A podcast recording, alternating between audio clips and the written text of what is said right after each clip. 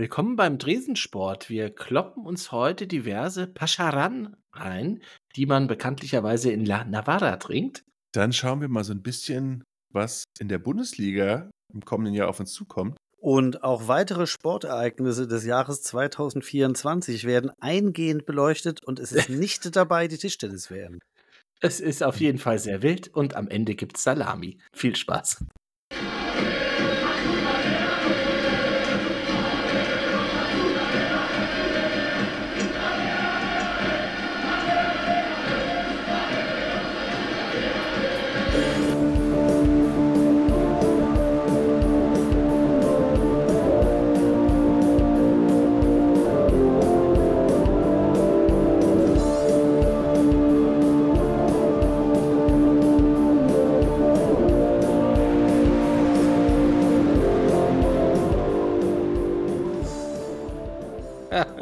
Echt?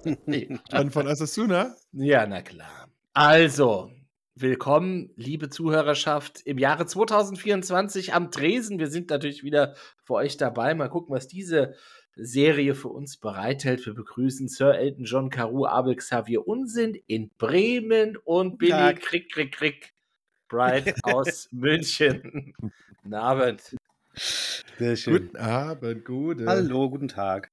Wie ist denn eigentlich Osasuna gegen, was war's, Almeria ausgegangen? 1-0. 1-0. Da 1-0. siehst du. Ja, das heißt wir jetzt müssen in der, der- Tabelle, sind sie gesichertes Mittelfeld. Wir müssen vielleicht den Zuhörerinnen und Zuhörern mal mitteilen, dass wir heute total auf dem As- Osasuna-Trip sind. kurz hängen geblieben, sagen wir es mal so. Also alle, der so, alle werte sofort. Kollege Billy uns die Osasuna-Doku von Copa 90 empfohlen hat und ja, Hat nicht zu viel versprochen. nein, so ganz und gar nicht. Ich bin schwer angetan, krieg das Grinsen gar nicht mehr aus meinem Gesicht heraus.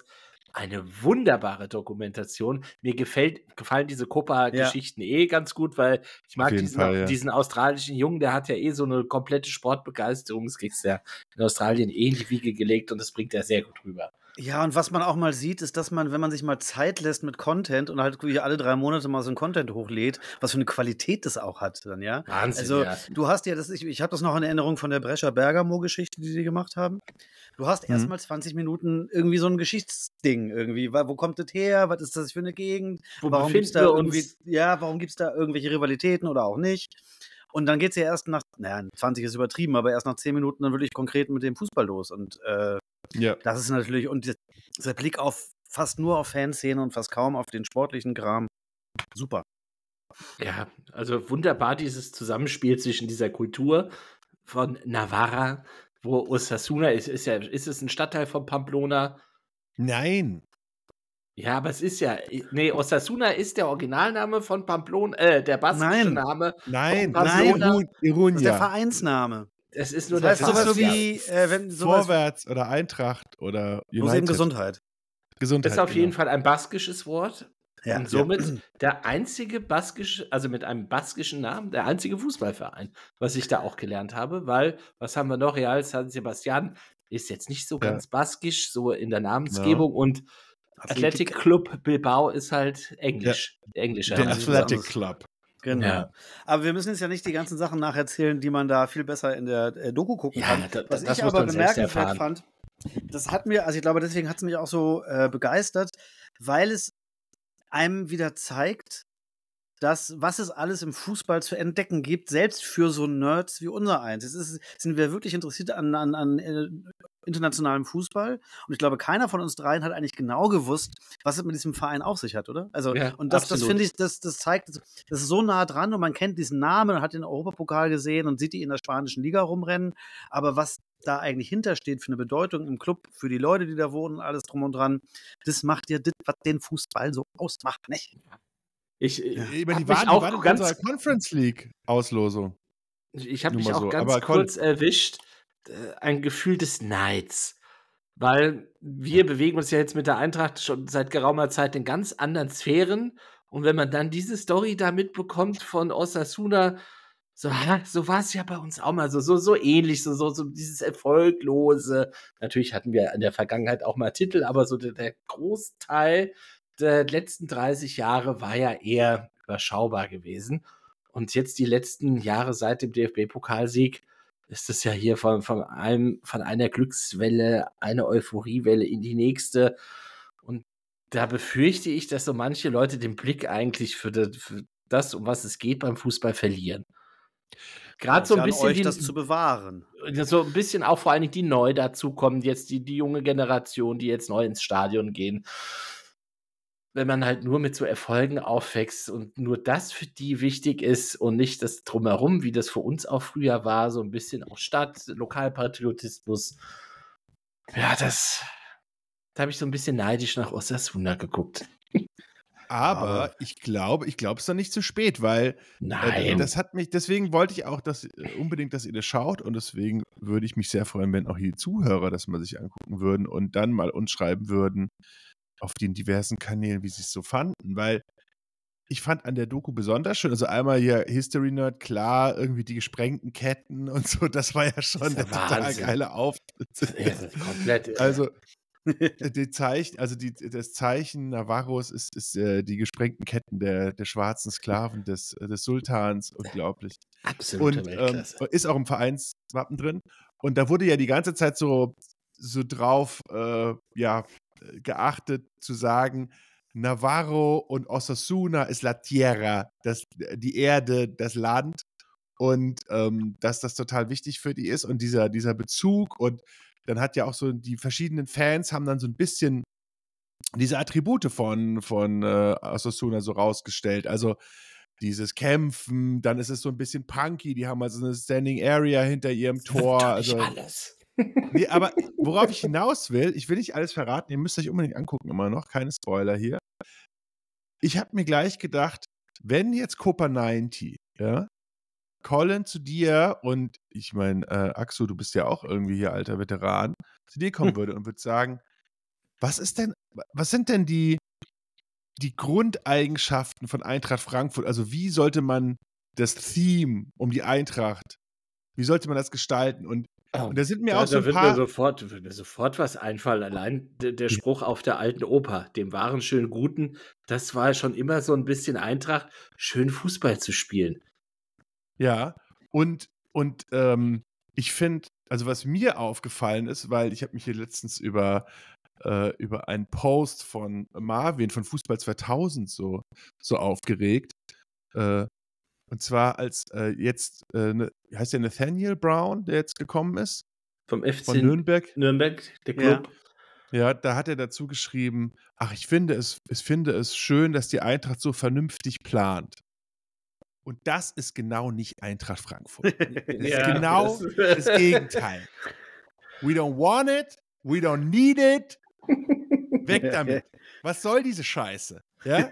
Wir sind das total abgespacede erratische Bündel, das 5-1 die Bayern wegschlägt und dann auswärts beim Achtligisten vorwärts Saarbrücken verliert. Ja, das ist die Eintracht. Und das war die Eintracht auch schon bevor ich geboren wurde in den 70er Jahren, da war Abstiegskampf, da war Bundesliga-Skandal, da war Erich Riebeck 20 Jahre alt und Grabowski hat trotzdem die, den WM-Pokal geholt und Hölzenbein, aber wir waren trotzdem scheiße und dann waren wir mal gut und dann waren wir wieder scheiße und dann waren wir mal die beste Mannschaft im Kalenderjahr, dann waren wir wieder scheiße.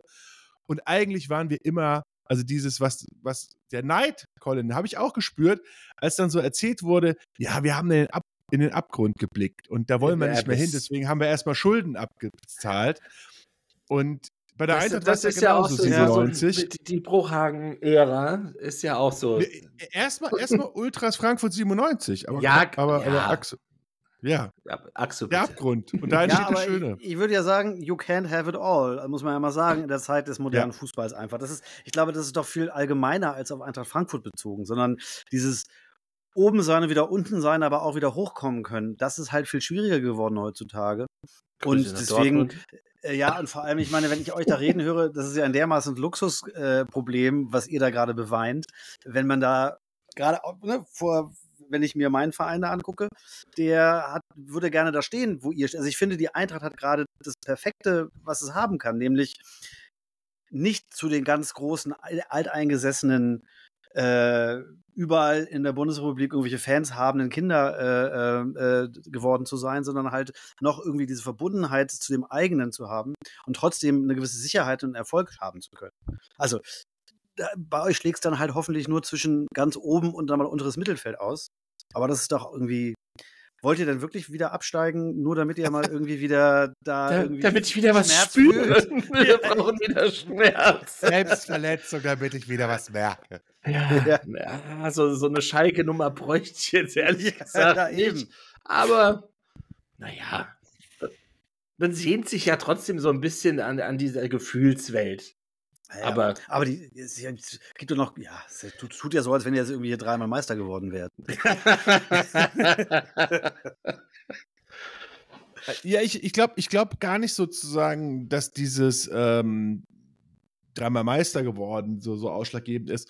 Ich glaube, was mich zum Beispiel in der letzten Zeit immer so ein bisschen genervt hat, war, dass dann ähm, äh, gerade so zum Elf Freunde, äh, so, so Dinkelacker und wie sie da alle heißen, dann immer sagen, oh, mich nervt es so, dass die Eintracht-Typen halt immer so sagen, dass sie immer noch so ein, dass sie immer noch so Angst hätten oder dass sie, dass sie ähm, das gar nicht annehmen können, dass sie jetzt so erfolgreich sind und ihre Rolle ist so und so. Dabei sind sie, äh, gehören sie jetzt einfach zu den Top 5 Clubs und sind total etabliert. Ja, gut, und, da muss man sich aber auch mal den Saisonverlauf angucken. Ja, nee, also, das ist ja, was du gesagt hast. Hoch, runter, hoch, runter. Es bleibt nee, ja irgendwie so ein bisschen in der DNA bei uns. Ja, und, und ich finde auch, also den Luxus, sorry, den muss sich die Eintracht einfach auch leisten können, dass man einfach sagt, ey, ganz ehrlich, wir kommen halt schon aus der Scheiße. Also, wie gesagt, Hotel Graf Zeppelin 2002, da war die Lizenz halt weg. Da waren wir halt am Arsch. Ja, das ist zwar 20 Jahre her. Und äh, trotzdem, finde ich, ist das ein ganz, ganz wichtiger Punkt in der Identität der Eintracht, dass wir eben nicht, also wir sehen nicht so toll aus äh, wie der Steppi in seinem Sakko in Rostock äh, mit dem Zigarillo, ja? Das sind wir eigentlich nicht. Wir sind halt wir sind halt die, die da wir anreisen. Sind Ballonseite Jörg Berger, das sind wir. Genau. und, und, und die dann, und, und die überall hinfahren. Und jetzt mal so als Beispiel, ähm, ich habe heute so eine Doku gesehen über Roberto Hilbert von, hm. von VfB Stuttgart und Fürth und so weiter. Oha. Und dann hat, dann hat der Interviewer ihm so vor. Über wen schon alles Dokus gedreht werden. Das ist ja Wahnsinn. Nee, ist interessant. Ein Interview, einfach ein Interview. ja, okay. Eineinhalb ja. Stunden Interview. Und ah, cool. ähm, äh, interessante Karriere auf jeden Fall. Ähm, und dann hat er so gesagt: Ja, du hast in, dein, in deinen vier Champions League-Saisons mit VfB und Besiktas dreimal gegen Barcelona gespielt. Und weißt du, und wir haben halt einmal gegen Barcelona gespielt und sind mit 35.000 halt hin, weil das einfach die Eintracht ist. Ja, und diese Identität, dass halt die Stuttgarter, die werden halt Meister, aber irgendwie. Warte mal ab, also wenn die sich jetzt für Europa qualifizieren, da knallt es auch, glaube ich, ganz schön durch Europa mit denen. Da ja, kannst du von ausgehen. Aber wir waren die Ersten und da können die das nachmachen und die haben aber keinen Flughafen. ja? So, naja, es ist schon ein Flughafen, Klein aber Flughafen. nicht so groß. München ist nicht weit vom Flughafen. Ist ja genauso weit zum Münchner Flughafen wie aus München. Nein, aber, äh, aber, aber das ist, äh, also die Eintracht hat halt diese unglaubliche Größe und, und, und auch dieses Schöne, das aus dem Leiden entstanden ist, aus diesem Verlieren und Zweiter werden und vielleicht eine gute Mannschaft haben, aber in den entscheidenden Situationen es halt nicht schaffen und dann aber daraus eine Gemeinschaft zu bilden und das dann immer weiter zu tragen und halt eben auch nicht die Banker und die Versicherer dieser Stadt darzustellen, sondern halt den Bodensatz. Das ist halt auch die Eintracht und das ist auch das Schöne an der Eintracht. Punkt. Und das, so, so, so, so würde ich die Doku bei 90 aufziehen. 97, als die, als die Kinder ihre Sparschweine geschickt haben. Ja, mir würden da auch ein paar Leute einfallen, die der kleine Australier da interviewen dürfte. Ja. Das wäre gut. Ja, das wäre schön. Aber wäre unsere Szene reif dazu? Also, äh, aber irgendwie, es, es müsste eigentlich mal gemacht werden, oder? Weil Osasuna finde ich, das ist halt eine wunderbare Chance, dass die sich halt einmal auch so präsentieren dürfen. Und es ist ja auch nur für for those who are involved. Das ist ja nicht, das ist ja keine Sendung, die jetzt da äh, 30 Millionen Leute gucken. Ja. Aber was war jetzt die Reihe, nennt sich Once, Once in a Lifetime? Dann war ja ganz bekannt sind die Derby Days von denen, aber die sind ja, ja auch schon ein paar Tage alt, aber die sind auch der Kracher. Also das ist. Wobei ich dieses Once in a Lifetime schöner finde, weil ich finde Derby Days, das ist, das, das hat so ein bisschen was von Danny Dyer, The Real Football mhm, Factories. Mm, mm, mm, aber so nur dieses, nicht ganz so schlimm. Nicht ganz, ja, viel besser. Aber das, das Problem an so einem Derby ist ja, der Build-up ist ja immer unterschiedlich und die geilen Derbys sind ja meistens nicht die, wo alle drauf warten, sondern die geilen Derbys sind ja die, wo ich sag mal Schalke eigentlich schon ähm, Meister ist und dann gewinnt Dortmund oder so. Das sind ja die geilen, wo, es eigentlich keiner erwartet. Wisst ihr, was gut. ich meine? Also, Once in a Lifetime, da gibt es noch Betis Once in a Lifetime, super. Not Nottingham genau. gibt es da, glaube ich, noch. Freiburg. Freiburg, ja. Warum auch Echt? nicht? Freiburg. Why not? Why not? Ja, ja, aber, gut, aber, die waren doch jetzt auch in London mit 3.000, 4.000 Leuten. Also hat sich ja auch ein bisschen Nein. was. Nee, so ich ganz, find, man muss sich das mal überlegen, wie lang das jetzt bei Freiburg schon geht. Seit ja. Anfang der 90er gefühlt. Und jetzt haben die auf so. einmal, äh, dass die auch auswärts Leute mitnehmen und das da auch, auch ja, die, aber, zu Hause immer sagen, voll ist. Das nee, war ich, ja ich muss mal sagen, der Fall gewesen bei Freiburg. Nee, nee, ich muss mal sagen, ich war beim ersten Auswärtsspiel von Freiburg gerade aufgestiegen gegen die Eintracht der Bundesliga. Anfang der 90er, nagelt mich nicht fest, müsste so 91, 92, 93, sowas, mit Volker Finke. Und da war Freiburg die Mannschaft, wo ich gedacht die, wo kommen die denn alle her? Die sind aus der zweiten Liga. Und die hatten halt viel mehr, die einzigen, die noch gleich, die gleich viel Auswärtsfans mitgebracht haben, war Schalke. Und die hatten richtig viel dabei, aber halt als Aufsteiger, Euphorie, Frankfurt ist nicht so weit weg. Und äh, das fand ich richtig beeindruckend. Also die, die sind damals schon, wo man sagte, was ist denn das für ein, also man kannte ja keine von diesen Spielern äh, und noch nicht mal Harry de Chever war da und, ja. äh, und die, die ganzen Willis kamen auch erst später. Also das äh, war damals, hat man schon gemerkt, dass da, dass da so ein, dass da so eine, so eine Stadt dahinter steht und da ja. mit auswärts fahren will. Vielleicht dann später mal nicht so, dann zwischendurch erstmal so durchstrengen. Aber Freiburg habe ich immer das Gefühl, die haben gut mobilisiert. Ja, also die waren ja zu Hause. Dreisamstadion war ja immer voll. Ja, ja, das war immer ausverkauft. Beste Steakbrötchen übrigens, was ich jemals gegessen habe. Mhm. Seinerzeit. Die haben, die haben immer so ein bisschen Angst vor uns, glaube ich. Aber also, der, der schäbigste Auswärtsblock, muss man dazu auch mal sagen, dieses Eckding da, also an der Eckfahne. Also, nichts kann so schäbig sein wie der Auswärtsblock in Bremen. Ja, aber sitzt, bist du da ja, oben, und hast irgendwie, du siehst was vom Spielfeld, aber in Freiburg hast du nie was gesehen. Und dann hat es auch noch eine ganz komische Form gehabt, diese, dieses Spielfeld. Das war fast schon quadratisch. Aber um nochmal um diese, diese Once, Once in a Lifetime, diese Idee zurückzukommen, ähm, Axel, du hast es ganz kurz beschrieben. Ist halt ja. diese, eigentlich ist es auch genau der, der Ansatz, den der, der Copa 90 Guy irgendwie sagt, dass man Fußballvereinen halt mal eine, eine Öffentlichkeit gibt, die entweder früher groß waren und dann so ein bisschen verschwunden sind, aber immer noch eine riesen Bedeutung in ihrer Region haben, oder die halt generell eigentlich größer sind als ihre, ihre Aufmerksamkeit im Fernsehen. Und dieses Beispiel, lustigerweise, was er ja dann im Intro macht, ist ja, Bayern München wird zum zwölften Mal deutscher Meister oder man weiß es gar nicht mehr. Und, und es gibt halt gefühlt noch 200 Vereine in Deutschland, die irgendwie interessant sind, aber du hörst halt nie von denen außerhalb von Deutschland. Und das halt auf alle Länder bezogen, Osasuna mit Hemingway und so ist schon geil. Ja, vor allen Dingen diese gesellschaftliche Verankerung, die kommt ja. da ganz schön raus. Würde, glaube ich, schwierig werden, wenn du das mit dem FC Bayern machen würdest. Ja, das, das hat halt eine andere Art von Bezug. Natürlich, also selbst beim FC Bayern kannst du natürlich so einen Kram machen. Es gibt natürlich genug Leute, die über Familien, Generationen hin Bayern-Fans sind und so ein Zeug. Da kriegst du auch sowas hin. Total. Aber da gibt es halt eben noch viel anderes. Das hat, ist eine andere Art von Fußballtum, muss man einfach sagen. Ich glaube, was, was der, halt der Unterschied ist, glaube ich, dass sozusagen der Nukleus von Bayern, also dieses, dieses wirklich familiäre, wahrscheinlich gar nicht so viel größer ist als jetzt bei Dortmund oder HSV oder St. Pauli oder und aber die Außendarstellung ist halt so, ja, 50 Millionen Deutsche sind Bayern-Fans. Mhm. So. Und eigentlich sind alle Bayern-Fans. Aber in Wirklichkeit ist der Nukleus von den Leuten, die, denen es wirklich nahe geht und, und die dann auch mal ein Tränchen verdrücken oder die, die wirklich äh, mit dem Club leben, ist der, ist der gar nicht größer. Und das ist halt immer diese Schieflage, die ja auch irgendwie wir immer so versuchen zu beschreiben. Also das, so unser Schlaglicht ist halt ein anderes, als jetzt zu sagen, Bildzeitung, der FC Bayern hat 50 Millionen Fans. Und die Fans, deren größte Leistung ist halt, äh, das Sky-Abo abzuschließen. Ich sage mal ein paar Namen zwischen rein.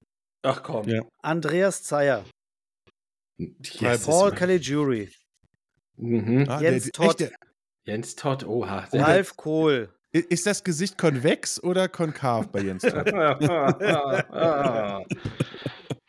Andreas Bornemann. Uwe Spieß. Alles Leute uh. vom SC Freiburg 91, 92. Uwe Spieß, Oje Frisur. Ja, genau. Aber Altin Rakli hast du vergessen. Nee, aber nicht 91, 92. Nee? Nee. Echt, der war der nicht der? Der war gut. Ja. Der hat die Eintracht richtig platt gemacht. So, Gute Mannschaft. Dran. Ja. ja, das war ein schöner Einstieg. Ja, das Sportjahr 2024 hat ja auch so ein bisschen was zu bieten, was da auf uns ja. zukommt. Natürlich haben wir jetzt ja. erstmal so fußballerisch die, die Rückrunde direkt vor der Brust. Wer wird deutscher Meister? BVB Borussia. HSV. Dem schließe ich mich an.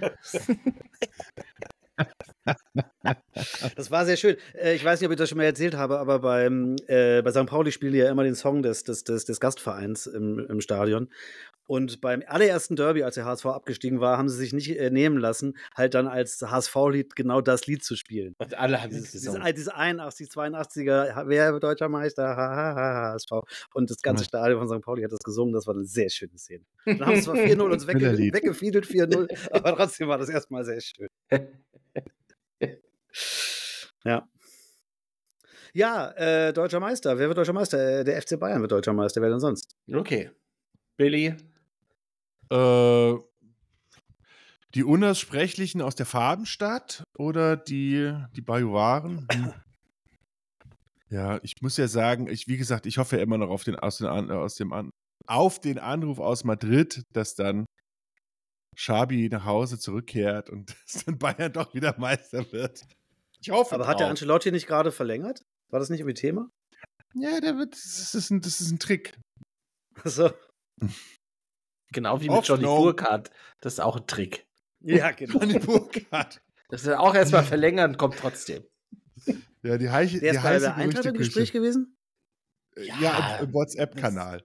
Im WhatsApp-Kanal. Achso. Und dann kam raus, dass er gestern fünf Minuten verlängert später, hatte. Fünf Minuten später Vertrag verlängert in Mainz. Hat er mit Absicht gemacht. Der, der, der, da hat doch einer gepetzt. Wer hat denn die Mainzer da in Kenntnis gesetzt, dass es eigentlich schon durch war? Aus äh, unserem WhatsApp-Kanal. Zum, zum, Glück ist da aus unserem WhatsApp-Kanal keiner bei den Mainzern. Aber dann, wenn wir dabei sind, aus Ich, ich sag Leverkusen. Komm, ich ja, langweilig. Du hast ja immer ja. recht. Mit ihrem Ersatzquarterback äh, Tapsoba Purdy. Tapsoba ja, genau. Purdy. Tapsen Sie sich zur deutschen Meisterschaft. Ja. ihr, ihr Schick ist doch Ihr Ersatzquarterback hier. Ja, das stimmt. Patrick Schick, Ersatz-Quarterback. Ja, aber es, es, wird doch einfach ehrlich jetzt mal Zeit, nach elf Bayern-Dingern, ist doch am Ende, bis auf Leipzig darf es gerne jeder werden. Ja. Hm. Da wirst du nachher Bayer und dann ärgerst du dich wieder. Ja, und dann. Wenn es Bayern wird, hast du ein halbes Jahr später jeder wieder vergessen. Dann kommt Kali mit seinem. Ja, dann wird es richtig bitter, ich sag's dir. Himmel da nieder, ja.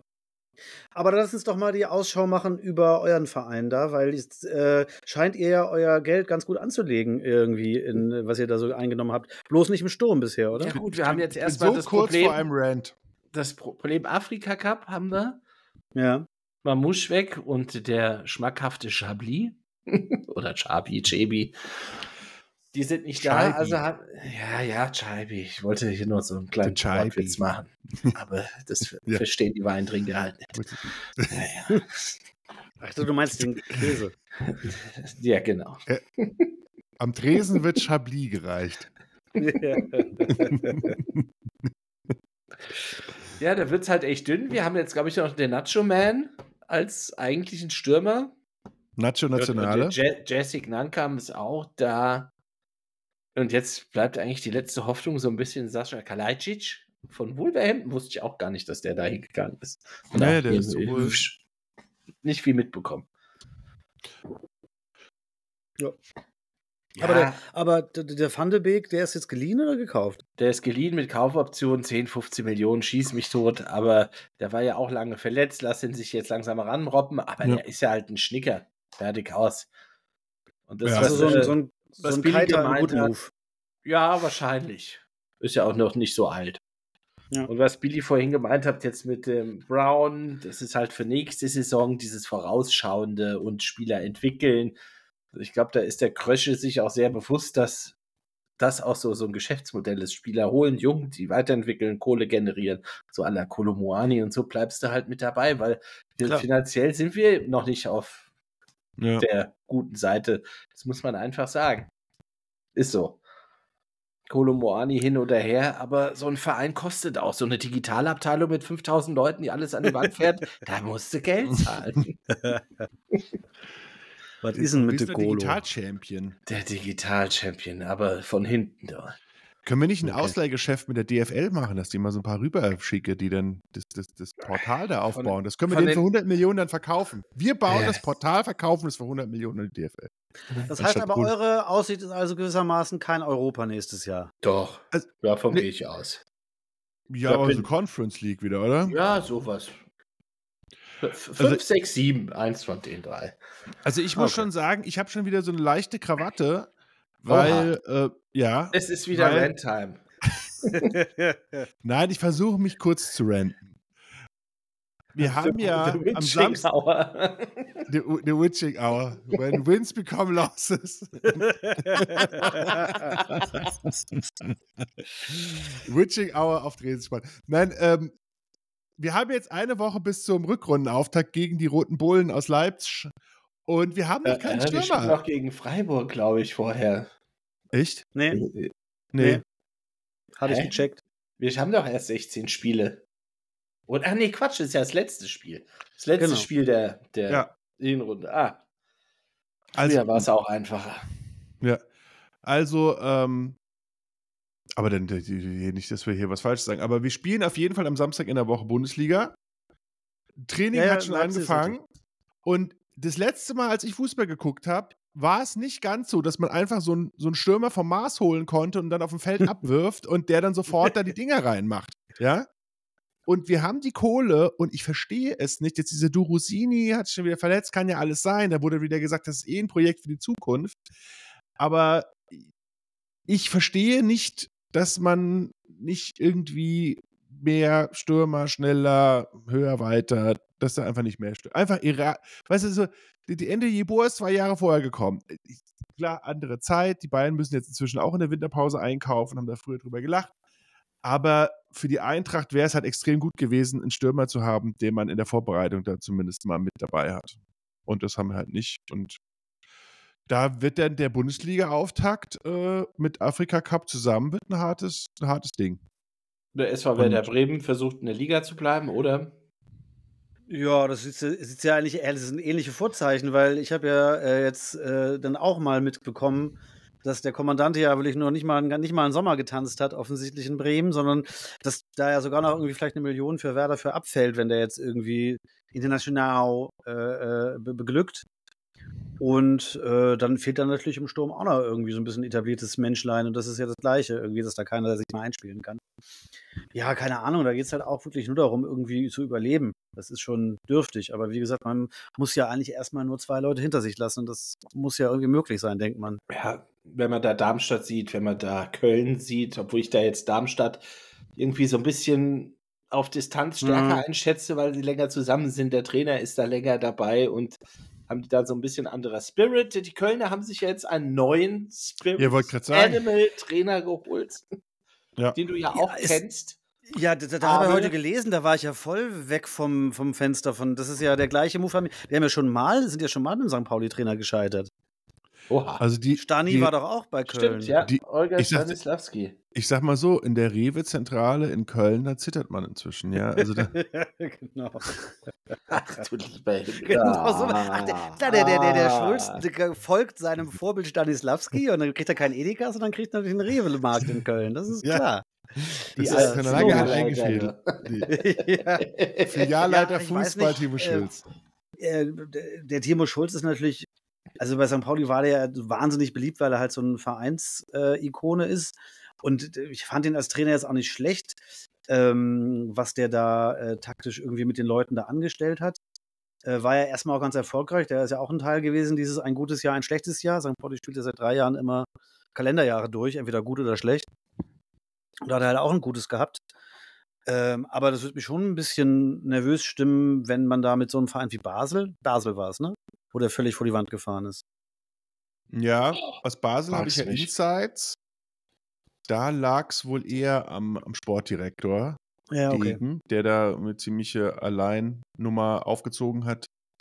Und äh, da hat sich, glaube ich, Timo Schulz keinen Gefallen getan, den Job anzunehmen insgesamt. Aber ja. nichtsdestotrotz ist es natürlich, ich sag mal so, wenn man jetzt die Neuverpflichtung sieht, also ich als FC Köln hätte, glaube ich, mit allem, was ich habe, versucht, den Baumgart zu halten. Muss ich jetzt nach ja. der Neuverpflichtung nochmal doppelt sagen, weil ich glaube schon, dass du jemanden brauchst, der absolut overperformt, um da die Klasse zu halten. Und ja, Axel, würdest du denn Timo Schulz als so ein Oberperformer einschätzen, der jetzt da, der jetzt nochmal 20 Prozent mehr als Baumgart rauskitzelt? Also, also, was ich den auf jeden Fall einschätzen würde, ist als jemand, der jetzt kein Dampfplauderer ist. Also, du musst ja jemanden haben, der die Spieler, der die Spieler irgendwie, das sind immer so Floskeln, der die Spieler erreicht. Also ich sehe es ja genauso wie du. Wenn du so ein Verein bist, der keine neuen Spieler kaufen darf äh, und sowieso gerade total schlecht dasteht, dann musst du ja jemanden da haben, der einen Blick dafür hat, was ist ja eigentlich, was habe ich hier eigentlich äh, zur Verfügung an, an Spielern, die ich wie, wo einsetzen kann. Das kann ein neuer Trainer ja so gar nicht wissen, meines Erachtens. Ähm, und deswegen hätte ich schon gedacht, auch dass der Baumgart der ist, der das dann auch irgendwie am besten rausreißen kann. Ich glaube, was die Ähnlichkeit ist, dass der halt auch so ein, in Anführungsstrichen, authentischer Typ ist. So. Also, das meine ich mit kein Dampfplauder, sondern jemand, der halt schon, glaube ich, in der Ansprache an seine Spieler sich verständlich machen kann, ähm, was er da will. Jetzt bin ich einfach nicht Taktikmeister genug, um zu einzuschätzen, wie jetzt die Taktikleistung von Schulz zu dem Spielermaterial von Köln passt. Aber ja, bei St. Pauli war das schon auch einer, der ähm, ja schon ein bisschen ähm, versucht hat, die Leute auch Fußball spielen zu lassen. So. Also es kein, kein Frontsec war, der da irgendwie die Leute nur irgendwie Fünferkette und dann Holz 9 nach vorne oder was für ein Holz, mal Holz 3, ne? Holz 3 nach vorne. Holz 8? Warum eigentlich Holz 8? Es gibt kein 8 Ich glaube, je weiter. Nee, gibt es glaube ich nicht. Je weiter nach ist, desto leichter. Eisen. Achter Eisen, ja. Holz ist ja. so 1 bis 4? 3 nee. bis 5. 3 und, 3 und 5, oder? Ach, fragst mich zu viel. Ich so. könnte ja mal kurz hinten an mein Golfback gehen und gucken, was das so alles drin ist. Aber Keine Golfer an Tresen. Nur Driving Range, Leute. Nur Driving Range. Aber um nochmal auf den ruhmreichen SV Werder zurückzukommen, das ist, glaube ich, das Problem, dass du diese äh, eingespielten Aufsteiger hast, die da mit ihrer Motivation sich da durchachsen äh, mit, mit Heidenheim und, und Darmstadt. Und da kommst du mal schnell unter die Räder. Man darf nicht vergessen, dass Werder halt das schlechteste Bundesliga-Team ist, der im Kalenderjahr 23. Mhm. Ja, und da hat sich jetzt ja auch nicht viel getan am Kader. Ja. Der Ninja, der, Nin, der Ninja muss es richten. Der, der Ninja? Ja aber ich glaube, generell wird ja diese erste Saison, das fand ich, das hat äh, von, von Calcio Berlin, der eine Kollege ganz gut gesagt, in der ersten Saison wird ja immer so ein bisschen unterschätzt, dass die erste Saison ja eigentlich immer die, auch für diese klassisch unterbesetzten Aufsteiger ja immer die beste Saison ist und dass da ja. ganz oft diese, diese Nothing Aufsteiger, to lose. Nothing to lose. Genau, voran. nobody believes in us. Äh, wir können, also so Darmstadt und Heidenheim sieht man jetzt ja auch, für die ist das ja alle der persönliche Weg nach oben. Also die, das, und dann wird die zweite Saison halt total schwer, weil die besten drei werden halt weggekauft für ein Apple und Ei, weil die halt auch von Apple und Ei geholt wurden und keine Verträge haben, die jetzt hoch, äh, hochdotiert sind. Ja, und dann wird es halt schwerer, aber äh, das macht es natürlich für so ein FC Köln ähm, doppelt und dreifach schwierig, weil da weiß man ja, was da los ist, wenn da, wenn da underperformed wird. Ja. Im Gegensatz zu Heidenheim oder Darmstadt. Das ist die Bundesliga. Dann verlassen ja. wir auch den Fußballsport, oder? Weil demnächst, Und, wenn ich so auf, ja. Auf, auf den ja, Kalender schaue. Europameisterschaften in verschiedensten Sportarten. Aber ja, ganz wichtig für Billy. Billy wurde ja angefixt letztes Jahr von mir, hat er in der letzten Episode ja auch erzählt, vom Rugby-Sport. Am 2. Februar gehen schon die Six Nations los mit ah. Irland, in Frankreich im Start Velodrom. Und da, da, guckt man natürlich auch ganz gespannt darauf. Die gebeutelten Europäer, die nördliche Hemisphäre, die sagen klanglos, naja, klanglos nicht und sagen sanglos aus. Sanglos. Sanglos. Sag, gesungen, gesungen haben die Iren ja doch schon äh, in Frankreich. Aber mal gucken, ja, ob sie das da auch. im Start Velodrom dann wieder machen werden. Da, da ist man schon Schön. gespannt, wie die diese die Grand Nations da der T Six Nations angehen. Kannst du mir als Amateur mal kurz erklären, wie das äh, Prozedere der Six Nations eigentlich funktioniert? Sind das einfach irgendwie ein, eine, eine Tabelle mit sechs Mannschaften, die jeweils zweimal gegeneinander spielen oder wie läuft das? Ich glaube, das ist noch nicht mal mit Hin- und Rückspiel. Also man hat immer eine gewisse Anzahl an Heimspielen. Ah, lass mich lügen, jetzt ist er weg. Nee, wo ist er denn hin? Nee, jetzt wieder da. Da ist er wieder da. Aber es ist auf jeden Fall nicht dieses traditionelle Hin- und Rückspiel. Okay. Aber wie das dann äh, im Endeffekt ausgelost wird oder weiß, kann ich dir leider nicht sagen. Aber das ist doch übers Jahr verteilt. Also das ist doch quasi. Nö, es gibt eigentlich nur den, das geht über den Februar bis so. zum St. Patrick's Day. Und das ist dann Ach so. der letzte Ach so, Spieltag. Die, die schon Iren spielen auch, glaube ich, traditionell am, also am St. Patrick's Day Wochenende oder um St. Patrick's Day herum immer zu Hause. Das Ah, ist ja. auch irgendwie schon so ein bisschen Tradition. Und Das- dieses das Mal ist es am die- 16. März gegen die Schotten.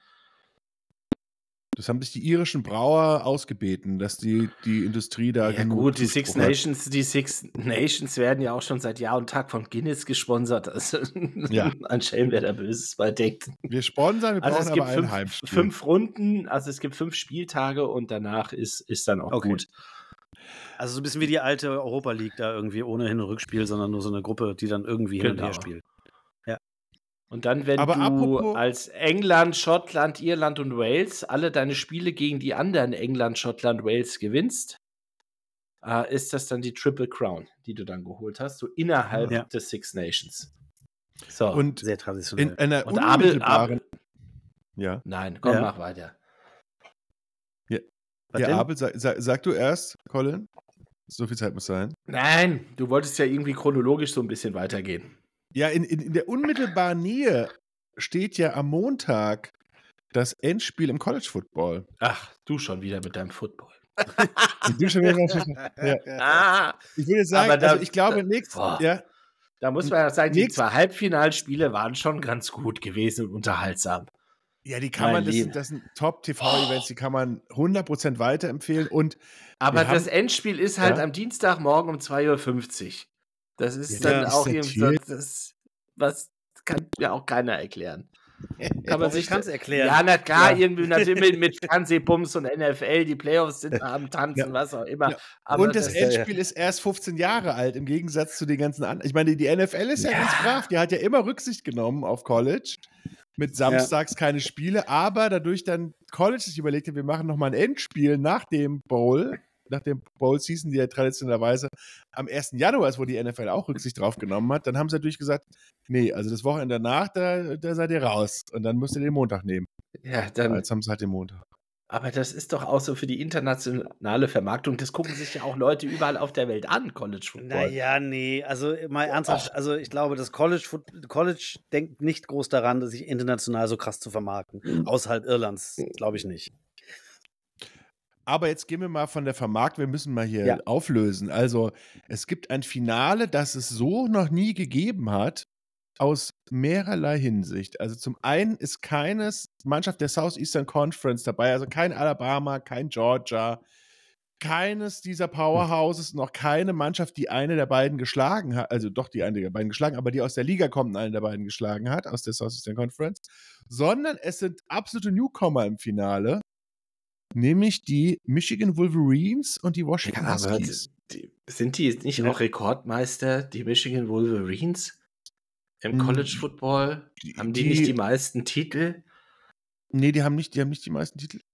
Aber die sind natürlich eine Traditionsmannschaft, die haben die meisten ausverkauften Spiele in Folge. Ein aber eigentlich- 130.000 Zuschauer leckt mich am Arsch. Ja. Wahnsinn. Genau, also das die größte Schüssel im Land haben sie und sind natürlich eine Traditionsmannschaft sondersgleichen. Also man, um also die Relationen aufzuzeigen für diejenigen, die jetzt nicht so viel Football gucken, also Tom Brady war nicht gut genug, um bei Michigan der Starting Quarterback zu sein, weil die Position scheint irgendwie schwieriger zu sein, als zu erlangen, als äh, der beste Quarterback aller Zeiten in der NFL zu werden.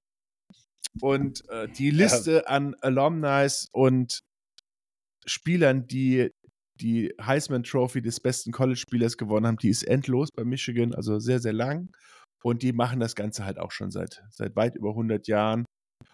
Und ähm, ja, da wird auch jedes, das bisschen so, so ein bisschen der Schalke des College Football, oder? Es wird immer jedes Jahr so drauf hingefiebert, ja, wir müssten eigentlich mal wieder äh, Meister werden, sind das aber sehr, sehr lang nicht geworden. Gibt aber sehr viele Schalkes beim, beim Football, muss man sagen. Dafür gibt es keine Bayerns. Dafür gibt es keine Texas, Bayerns. Penn State, Florida. nee, wieso? Alabama ist Bayern, das ist doch einfach. Alabama ist Bayern? Ja, aber jetzt, dann haben die Bayern ja auch mal. Das ist vielleicht ein Oben für. Das letzte ja. Mal, dass nicht naja. Alabama und Bayern Meister geworden ist, äh, 1999.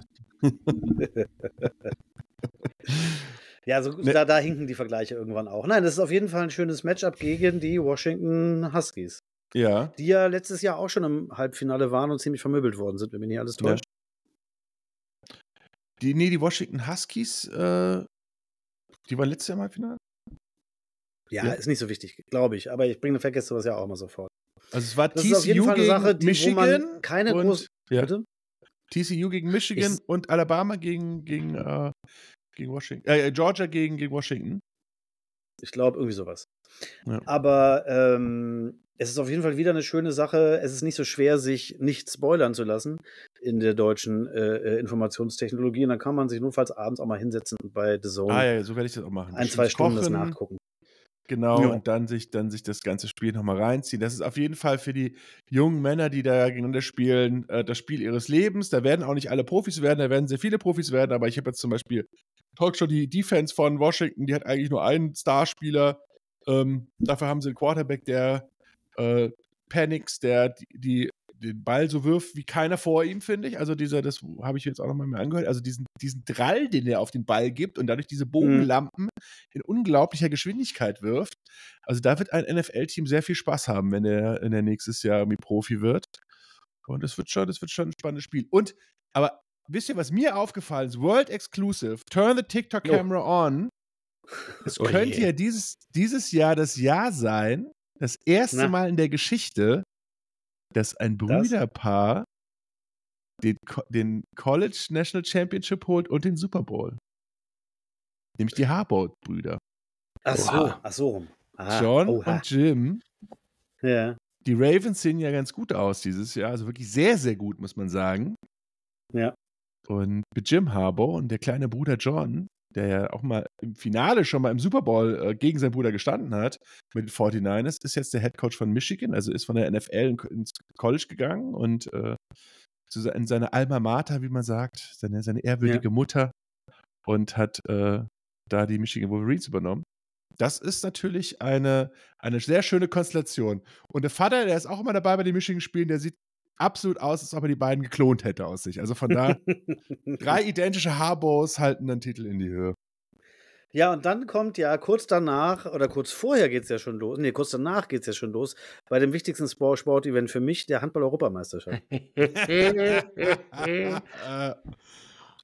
Ah ja, da ist wieder die Hölle los hier in Deutschland. Wird das wieder im Free TV, ja. Free TV übertragen? Weiß man nicht. Oh, das, ja, das ist ja, aber das war ja wirklich letztes Mal wirklich unsaglich, also, dass sie das nicht Furchtbar. hingekriegt haben. Ja, dann geht es auch schon weiter. Da kommen ja schon die Frühjahrsklassiker im Radsport und man fiebert auf die Tour de France hin. Ja, ja, tut man auf jeden Fall. Na klar, Wingegaard. Ob er sein, sein gelbes Trikot ja, verteidigen kann, ich bin ganz gespannt. Monsieur Collin. Ähm, Wir werden wieder ein ein Tresen nach dem anderen raushauen. Ein Tour de France Special nach dem anderen. Genau, wir senden, ja, ein, welcher, wir senden ja jeden ein, Tag durch, Tour de France ein, im Sommer. Ein Tresen live von Start bis Ziel, fünfeinhalb Stunden. Das habe ich mir alles schön aufgeschrieben. Werden wir alles machen. Und, und dann, die großen Wetten, welcher durchgedobte Supersportler als erstes den Herzinfarkt Das kriegt. ist ja dieses Jahr auch ein, ein, ein Novum, dass das Ziel der Tour de France nicht, mal nicht in Paris ist. Weil ah. in Paris ja die Olympischen Spiele stattfinden. Tada. Ah. Gibt es ja auch noch. Toller Übergang. Ja, weil ja. Äh, die Tour de France-Fahrer kommen in Nizza, glaube ich, ins Ziel. Das ist es dann. Aber ich habe eben mhm. was mit Schrecken festgestellt. Ihr wisst, oh wann die Handball-EM anfängt. Jetzt? Ja, am Heute? 10. Januar, in sechs Tagen. Na, ja, wollte ich doch sagen. Gleich Ei, ganz, ja, ganz bald. Okay, das war mir gar nicht bewusst. Ist auch in München, also ihr seid herzlich eingeladen. Aha. Ja, aber was ja auch. Juni. Aber was ja, ja, nee, vorher, Monsieur Collin, nous avons un äh, petit äh, Voyage. Äh, Excursion avec, avec Excursion äh, Saint-Gillois. Saint-Gillois à Brüssel. So Brüssel. sieht das aus. Grüße an dieser Stelle nach Brüssel, falls du uns Ja. zuhörst. Also, wir kommen da mal vorbei. Ja. Kevin, es wird auch eine kleine, ich, ich würde sagen, das ist die erste Sondersendung aus Brüssel. Wir Bier testen. Tresensport live. Hallo, ich bin Kevin und das ist mein erstes Bier. Das ist mein erstes Trappistenbier. Hallo, ich gehe jetzt nach Hause. Verdammter straffer Hendrik. Dieses Dreckschwein. Ja, das wird das ja die Eintracht-Spiel gegen Saint-Gilloise. Also sind wir da, sind wir da gut drauf vorbereitet? Saint-Gilloise ist auch so ein äh, Kann alles passieren. Karte, oder? Haben Nein. die Ticket- eigentlich Tickets, überhaupt Tickets. noch Auch irgendeinen einzigen Spieler im Kader? Weil doch Gesamteuropa hat doch dieses gesamte Team weggekauft, oder nicht? Zumindest die Bundesliga hat doch allein schon vier Leute oder Das so. ist davon wie die E. EZB Saint-Gilloise. Die haben Zukunftsoptionen, die haben irgendwie äh, Sachen, äh, Derivate im Die drucken Keller. sich und einfach Die welche. drucken dann eine neue Mannschaft schnell Spieltag, äh, die verliert dann rapide an Wert und dann kommt wieder so ein Bonifaz und das ist Hash, verrückt. bei denen. Hashtag Trade Option. Genau. Ja, ja. Ja, genau. Bonitäten, Bonifazen, alles dabei. genau. Dann wird er kurz im Kongo angerufen, da ist so eine Maschine voll, dann ist die Mannschaft wieder gut besetzt und äh, Ja. fantastisch. Da haben die Belgier ja Kontakte. Aber, es, Ja. Au, au, aber ein au, schönes au. Enigma Saint-Gilloise, oder? Da Aber wissen wir alle nicht mal. Anderlecht im Stadion, in diesem Lotto, Ah. in der Lotto-Arena. Weil Das das, Stadion von denen ist ja auch Maul halt an. ehrwürdig, äh, denkmalgeschützt, da wird aber auch irgendwie was Neues gebaut. Deshalb spielen die beim RSC Anderlecht. Hm. Ich würde mal sagen, äh, Aufruf an Kevin. Vielleicht kannst du uns ja mal einen Saint-Gilloise äh, Gast organisieren, der mal so ein bisschen die Histoire de Saint-Gilloise äh, uns erklärt. Genau, weil Auf wenn man in. Brüssel wohnt, dann muss man sofort Nee, jemanden dieser- kennen, der über diesen Wenn kleinen das Verein kein supportet. wallonischer Verein ist. Ja, Dann weiß ich doch auch nicht. Da hat doch der Philipp II. Auguste persönlich fünf Leute für enthauptet, das Saint-Gilloise französisch bleibt. Ah, Und dann Die ja, rauchen da viel, habe ich gehört. Was ja dann auch noch kommt, äh, Billys eigentlich äh, wahre Liebe Eishockey. Die Weltmeisterschaft in der Tschechei steht auch vor der Tür. Boah, Ja, ist ja jedes Jahr. Auch Die ein- steht ja jedes Jahr vor der Bier- Tür. ein Biertrinker-Event vom Feinsten, die Weltmeisterschaft. In, Oh ja. in, äh, wundervoll, wundervoll. Ähm, ja, Eishockey. Also ich habe ich hab mir jetzt letztens überlegt, ich, ich war ja großer Fan von Eintracht Frankfurt Eishockey und war auch beim ersten Spiel der Frankfurter Löwen in der damals Mhm. sechsten Liga haben sie noch angefangen. Mit Trevor Erhardt war ich, war ich dabei. Und ähm, eigentlich hier mal Aufruf an den Eintracht Fanshop, macht doch mal hier Throwback Eintracht Frankfurt Eishockey-Trikots. Weil ich habe Wir gesehen, waren es auch mal beim Eintracht Frankfurt Eishockey, aber das war ein ja, bisschen oh, wilder. herrlich. Das war ein Junior Colin, kannst du, kannst du das? Junioren-Ding gegen die Löwen. Ach je. Aber am Ende hat der ähm, Announcer in der Eissporthalle gesagt, runter vom Eis. Ihr habt auf dem Eis nichts verloren.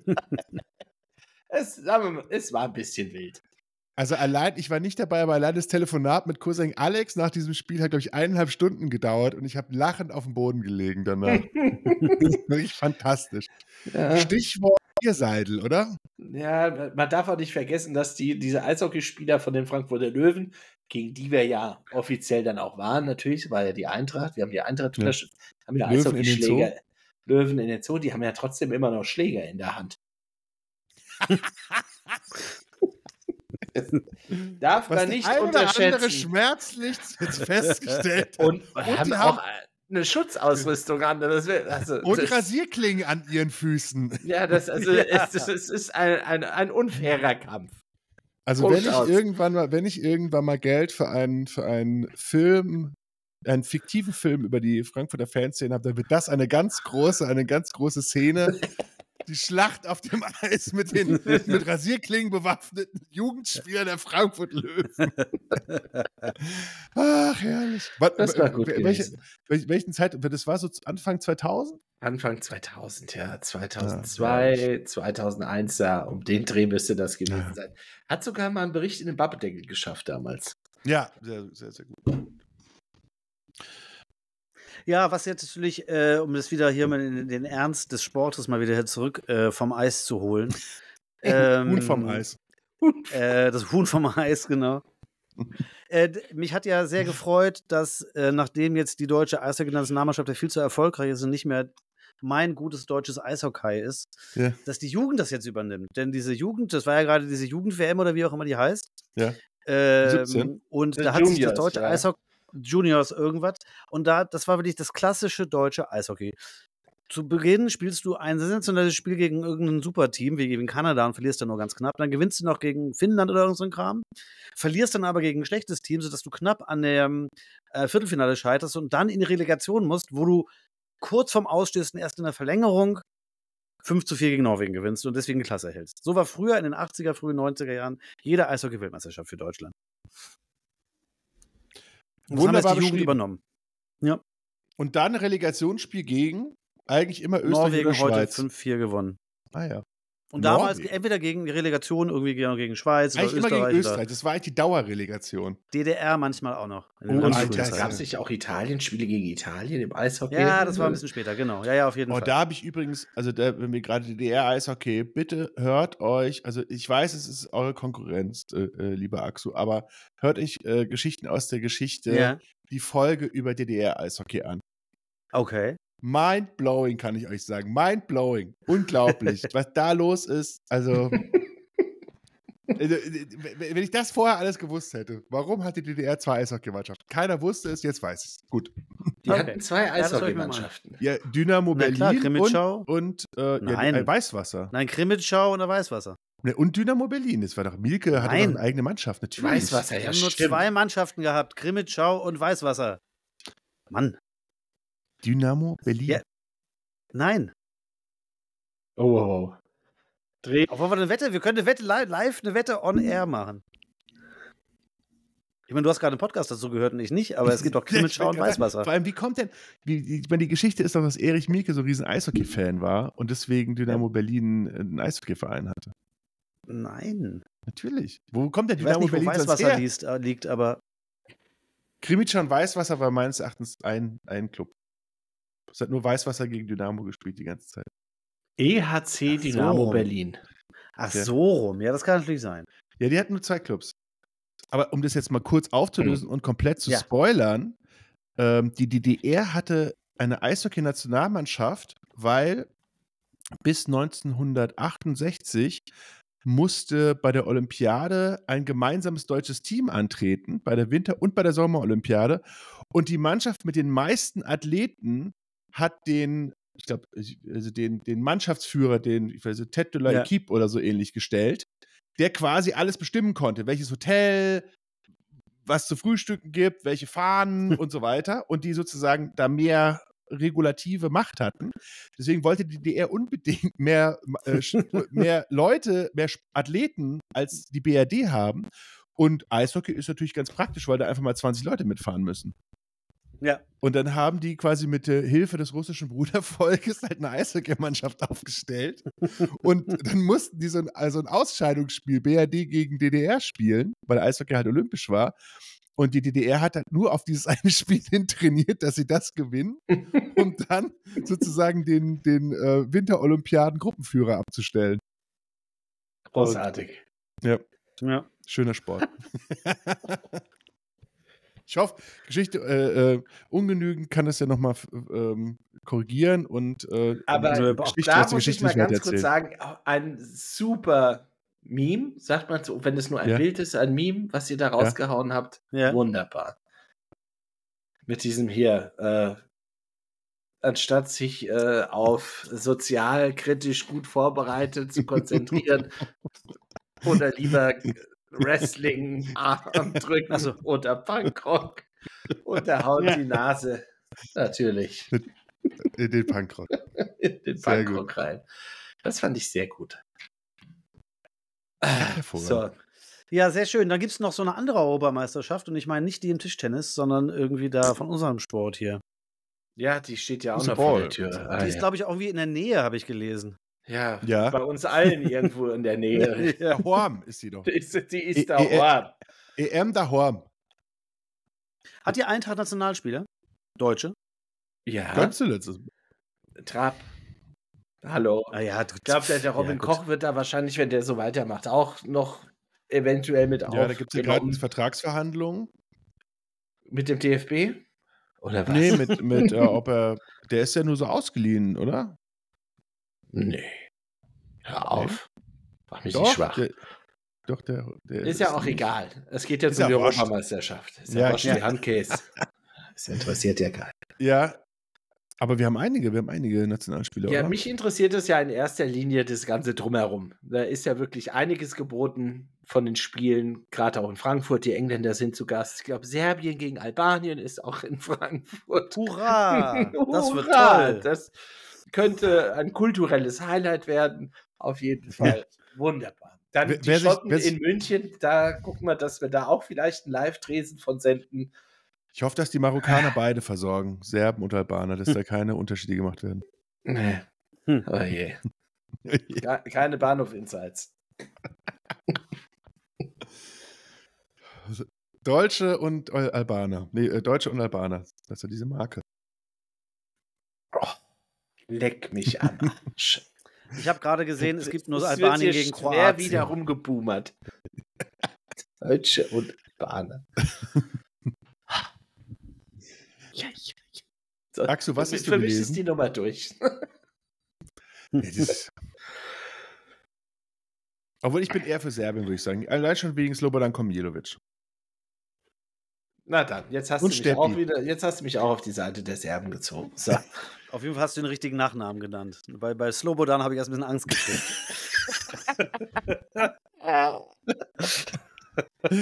Slobodan traten mir die Schweißperlen auf die Stirn.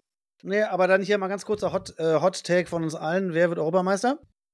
Boah, Nö, Frankreich, Oh. Frankreich. Meinst du? Schon Langweilig. wieder langweilig. Ad hoc. Ja, und die sind einfach so Ich will verdammt jetzt mal einen gut. lustigen Tipp haben. Ich glaube, Frankreich würde sogar die dritte Mannschaft noch ins Finale einziehen. Ich, ich sag jetzt Ja. aus Spaß Österreich. Geil. Das ist ein sehr großer Spaß. Ich habe seit Jahren vor, mir ein Österreich-Trikot zu kaufen, übrigens. Seit Jahren. Ja. Eigentlich mit Nummer 10 Weißenberger. Wunderbar. Hey, Da hey, wirst du in Deutschland und ja in Österreich, Österreich da wirst du in. Deutschland und Österreich verhauen. Ja, das ist ja, das ist ja sowieso das Riesenproblem. ja, ja. Am Ende wird Stimmt. man doch von beiden verhauen.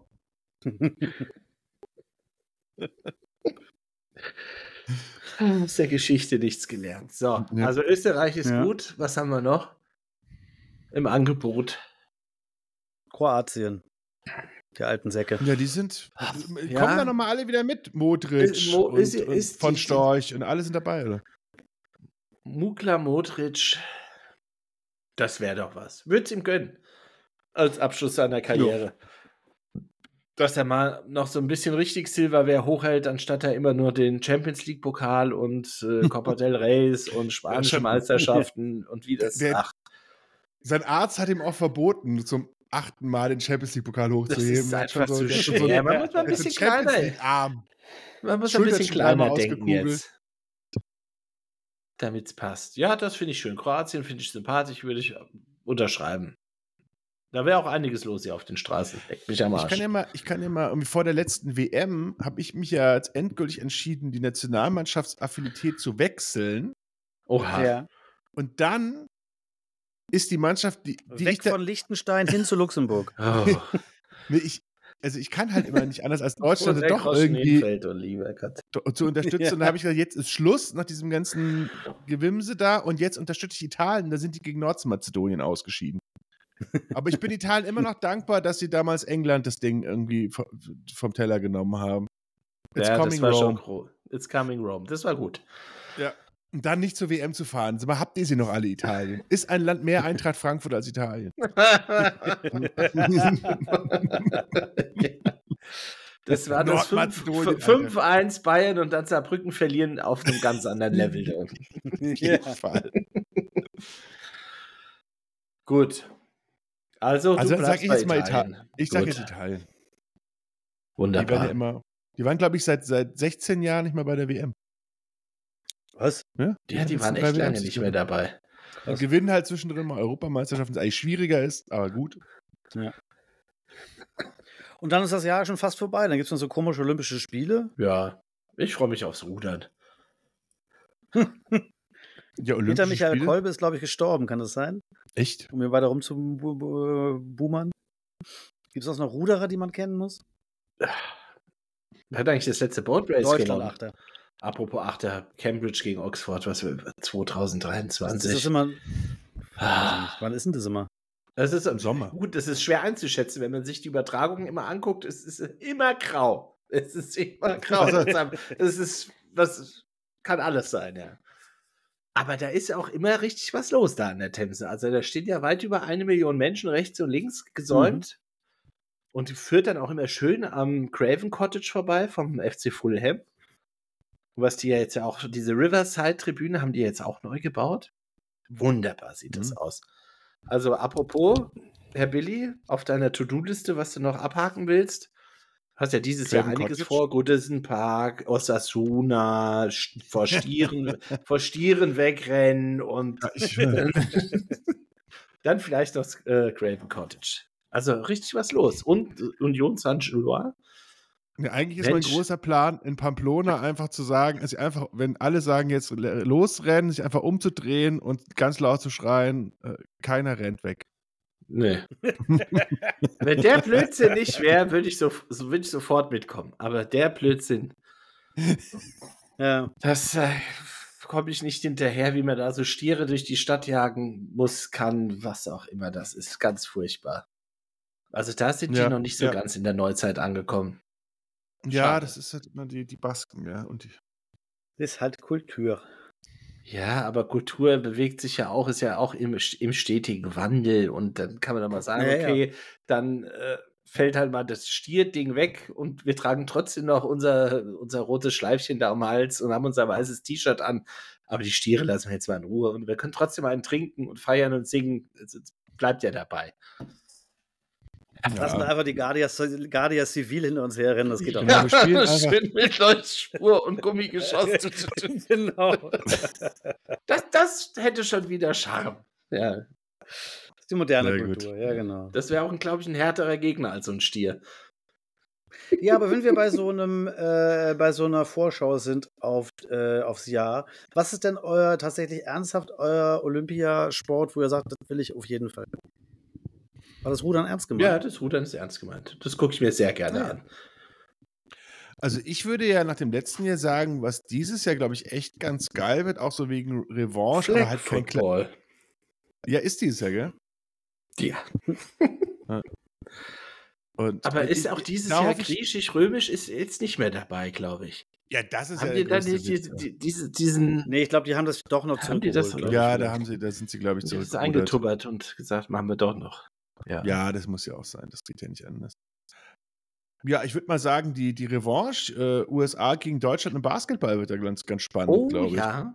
Oh ja. Obwohl das Basketball natürlich immer sehr kein- interessant bei Olympia. Weil das ja noch auch- höheren Stellenwert hat als die WM. Also das Absolut. ist Und Basketball Paris international ist das top ich glaube, da wird ja LeBron auch mitmachen und so. Die wollen ja alle nach Paris. Ernsthaft? Hm. Ja, also ich glaube, da werden die, die werden die mit, mit einer richtig guten Mannschaft auflaufen. Aber ähm, ich fand ja in den letzten Jahren war es ja wirklich beschämend, wie sehr, dadurch, es da keine deutsche Medaillenhoffnung gab, wie sehr äh, Basketball dann nicht im deutschen olympischen Fernsehen gezeigt wurde. Das Oh war ja. furchtbar. Weil ja auch, ich meine, es gibt ja auch mal dieses, diese Diskussion, so typisch, typisch deutsch, sage ich jetzt mal, das immer so aufzuwiegen und zu sagen, ja, Mannschaft, äh, Sportarten, die olympisch sind und wo wir Goldhoffnung haben, sind halt wichtiger als irgendwie an Anführungsstrichen so, so moderne äh, ähm, Sportarten. Aber fand das in den letzten Jahren schon immer sehr spannend. Aber eigentlich, ich weiß nicht, ich Ja. bin dann. äh, Ist diese eine Woche, wo dann 100 Meter Lauf ist und dann so die ganzen Teamfinals und mit Hockey und so, das ist eigentlich immer ganz spannend. Ja. Ja, Track and Field, das finde ich auch immer super. Insgesamt, da gucke ich gerne zu. Aber auch Und- und irgendwie ja, nur bei Fall. Olympia. Das ist, ist auch so ein Ja, Ding. absolut. Ne? Das ist wie Tomatensaft, Ja, trinkst du absolut. auch nur im Flugzeug und Olympia und Leichtathletik den guckst du auch nur alle vier Jahre. Gibt es denn für euch auch so eine Sportart, wo ihr so eine absolute Krawatte bekommt, wenn, ihr, wenn die gezeigt wird? Bei mir gibt es eine. Tontauben schießen. Ja. Finde Ja, ich. nee, das nee, ist- also Tontauben geht noch. Luftpistole. Wo- Luftpistole ist Da sieht man ja, ja nicht mal einen stimmt. Rückschlag. Das ist so die, das ist, da kannst du auf Farbe beim Trocknen zusehen, Alter. Ist, ne, einer hält eine Pistole. Oh. Meier. Gotenhof hat getroffen. Ja, was, das ist, was, das was ist schon hart. Ich, ja. Und die heißen auch wie die Pferde beim Dressurreiten. Ja. Und da bewegt sich immerhin noch was. Oh ja, und genau. Ich finde, und das ist ja meine alte These, wenn Pferde bei Olympia mitmachen dürfen, was ist mit den anderen Tieren, ja? Was ist mit so einem ordentlichen Hunde-Hindernislauf, äh, Flohzirkus? Also ich sag mal, warum Wo wir wieder im Pamplona sind. Ja. Aber nur Pferde, die möchten, die sich anmelden freiwillig. Ja, da gab es nicht da in Tokio diese Desaster beim modernen Fünfkampf. Da gibt es ja auch eine Disziplin. Ja, wo alle gestorben Pferden. sind, alle Pferde. Ja, die, die, haben sie alle umgebracht am Ende oder so gefühlt. Aber da muss er ja auch sagen, also Freunde hier. Obwohl ich glaube, das, ja, das war die, heftig. Die, die Ecke Dressurreiten, also das richtige Dressurreiten, das ist ja eine komplett elitäre Nummer. Da wird auch irgendwie ganz anders vielleicht mit den Pferden umgegangen, würde ich mal behaupten, als jetzt da dass man da beim Fünfkampf wird ja einfach so ein Pferd zugelost, irgend so ein wilder Mustang hier aus der montanischen Steppe, hier zack und los geht's. Ja. Interessanter Fakt dazu ist ja, dass Pierre de Coubertin, der alte, der alte Olympia-Erfinder, der war ja selber Kavallerie-Regiment-Teilnehmer. Äh, also dann ist es ja diese ganzen militärischen Pferdegeschichten, die fand Coubertin schon total gut. War man nicht richtig, wird das auch nie äh, über, überdacht, dass das mal eventuell zur Disposition steht, wahrscheinlich. Zum, zum Thema überholte Kulturen. Ja. Danke. Ja. ja. aber das war ja bei der letzten Olympiade wirklich katastrophal, wo dann, die, da war in einem Tag haben die doch irgendwie fünf Pferde erschossen, oder? Ja. Schlimm. Ja, auch dann ja. Die, die Pferde dann auch aus der ganzen Weltgeschichte da hinzubringen mit Flugzeugen und hast du nicht gesehen. Lass die Tiere doch daraus. Es ist ja keine Tierolympiade. Ja, vor allem, ich meine, wenn ja. sich irgendjemand über Frauenbasketball aufregt, ja, ist ja gut und schön, aber da gehen ja zumindest ein paar Leute hin und es wird keiner erschossen.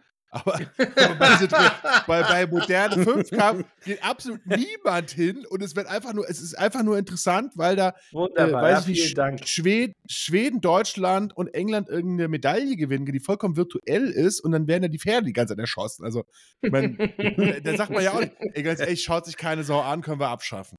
Hier ein sauberer Boxen, äh, ein sauberer Schuss hier direkt vor dem dritten Ochser.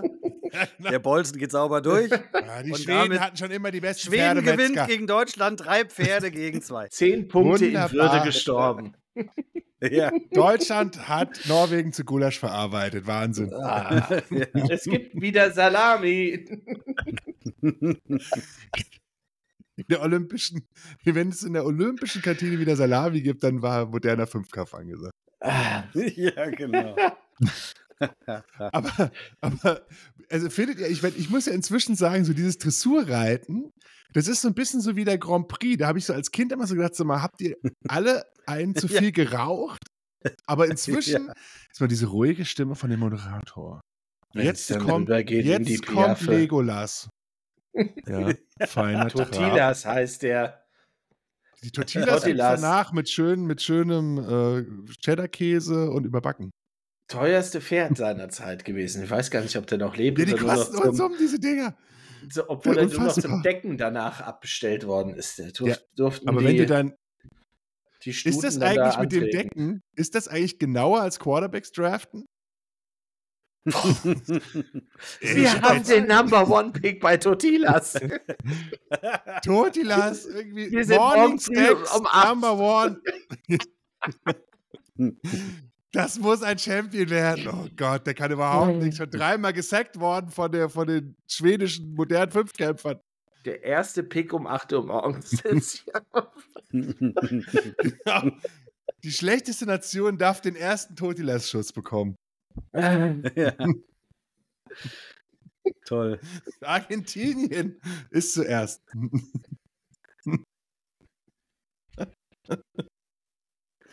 ja, aber äh, ich sag mal so, wir sind ja schon Boomer. Und, auch wir sind sozusagen vom Pferdesport relativ weit entfernt. Ja. Dann lieber Rivalen der, der Rennbahn. Gibt es denn so junge Leute, also jetzt außer die das aktiv machen, die dann so sagen, so, yeah, geil, ich habe damals schon bei Schockemühle gejubelt, dass der das Pferd irgendwie vors Knie geschaut hat. so, so, also außer die das halt der selber machen. Stunde, ey. Oh Mann. Es gibt halt unterschiedliche Arten der Sportbegeisterung. Die ist halt nicht immer Fantum, würde ich behaupten. Aber, Aber es gibt hier in Neu-Isenburg, in der Nachbarstadt, in der äh, bei mir, ja. da gab es 1992 an Goldmedaillengewinnern im äh, wie nennt man das? Auch ein Pferdesport? Rollschuhfahren? Nee. Im Rollstuhlfahren, ja. Wird von zwei Pferden Rollschuhfahren, Rollschuhfahren. Rollschuhfahren. Der Rollschuhbahn. Äh, Paralympics ist dann auch nochmal eine andere Geschichte. ja. Nee, aber was, wie sagte man denn dazu? Zwei Pferde ziehen hier halt so eine Kutsche durch die Gegend. Kutschsport. Kutschenrennen. Kutschenrennen. Kutschenrennen, ja.